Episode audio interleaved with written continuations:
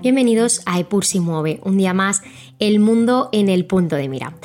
Hoy Pilar Rivas para hablarles de un asunto que afecta a las finanzas internacionales, el colapso del Silicon Valley Bank que ha provocado cierto pánico en los mercados financieros. El pasado viernes 10 de marzo, a mitad de la sesión bursátil, el gobierno de California anunció la liquidación del Silicon Valley Bank, con sus siglas SVB, para frenar el pánico bursátil que se empezaba a extender por las bolsas del mundo. En un comunicado, el Departamento de Protección Financiera de California explicaba que transfirió todos los activos del SVB a una nueva entidad, el Banco Nacional de Depósitos Asegurados de Santa Clara, con el objeto de proteger a sus depositantes. Todas las cantidades inferiores a 250.000 dólares, que están garantizadas por el Estado, se irán devolviendo pronto a los depositantes, mientras que los que tengan depósitos superiores recibirán un reembolso parcial a la espera de que la venta de los activos del banco permita a los administradores recuperar lo, pues, la mayor parte posible.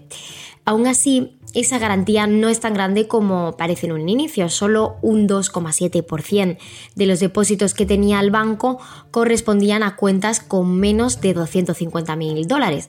Tengamos en cuenta que el banco SVB era elegido por las startups de Silicon Valley y la élite de las firmas tecnológicas de la zona.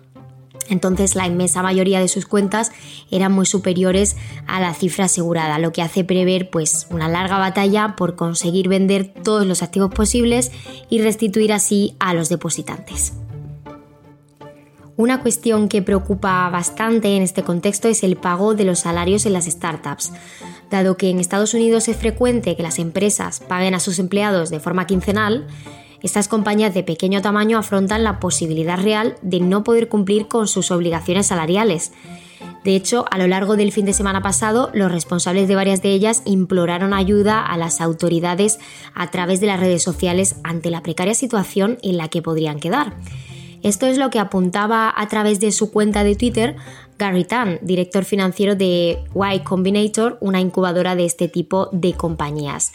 Él decía que las verdaderas víctimas de la caída del SVB son los depositarios. Las startups que tienen pues de 10 a 100 trabajadores que ya no podrían pagar salarios y que pueden eh, llegar a dejar a sus trabajadores en paro técnico o incluso a despedirlos.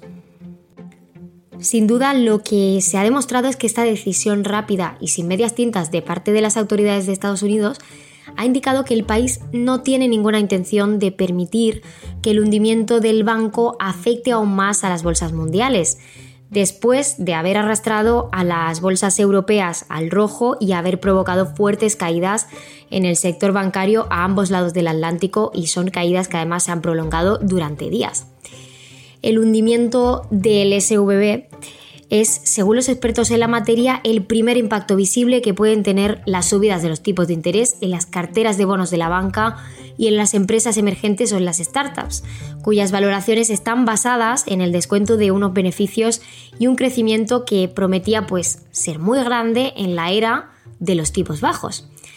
Pero estas empresas se enfrentan ahora a una realidad totalmente opuesta con el nuevo entorno de tipos de interés en el que los activos tienen ahora un valor mucho menor al que tenían hace apenas un año, lo que ha sacudido de lleno los balances de las entidades.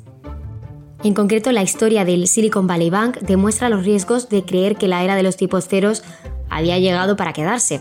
La firma invirtió hace cerca de un año 80.000 millones de dólares, lo que es cerca del 40% de sus depósitos, en una cartera de hipotecas a largo plazo. Esta tenía una rentabilidad del 1,5%. Con los tipos a cero, esta decisión era bastante buena. Pero una vez que subieron, llevando la tasa al 4,5%, el Silicon Valley Bank empezó a perder dinero en una inversión enorme a largo plazo. A continuación, sus intentos de vender parte de ese paquete y recuperar liquidez empezaron a espantar a los inversores y desataron esta crisis. Pero eso también significa que la liquidación de SVB no ha terminado con los problemas bancarios de Estados Unidos, ni ha cortado el riesgo de contagio a otras entidades financieras, especialmente bancos locales como era este, pues con una base de activos y negocio más vulnerable. Ejemplificando este caso, First Republic Bank, una entidad también radicada en California y con fuerte vínculo hacia las compañías de Silicon Valley, llegó a caer alrededor de un 50% en los días siguientes de la liquidación. Otro banco que presentó importantes problemas fue Signature Bank, cuyas acciones pues, perdían también alrededor de un 20%. La entidad eh, de Signature Bank es además de las pocas que admite cuentas en criptodivisas. Por otro lado, en una entrevista de televisión, la secretaria del Tesoro de Estados Unidos, Janet Yellen, ha subrayado que la administración Biden no se plantea dar pasos para salvar al banco tales como los que Washington tomó tras el estallido de la crisis financiera global en 2008. Ella explicaba que durante la crisis financiera de esta, de esta época, de 2008, hubo inversores y propietarios de grandes bancos sistémicos que recibieron un rescate. Pues bien, esas reformas que se tomaron progresivamente desde 2008 se han implantado y significan que no se volverá a hacer ese tipo de iniciativas. Es en lo que insistía Yellen, la secretaria del Tesoro. También eh, la alta funcionaria pues incidía en su mensaje de tranquilidad, descartando la posibilidad de un contagio bancario.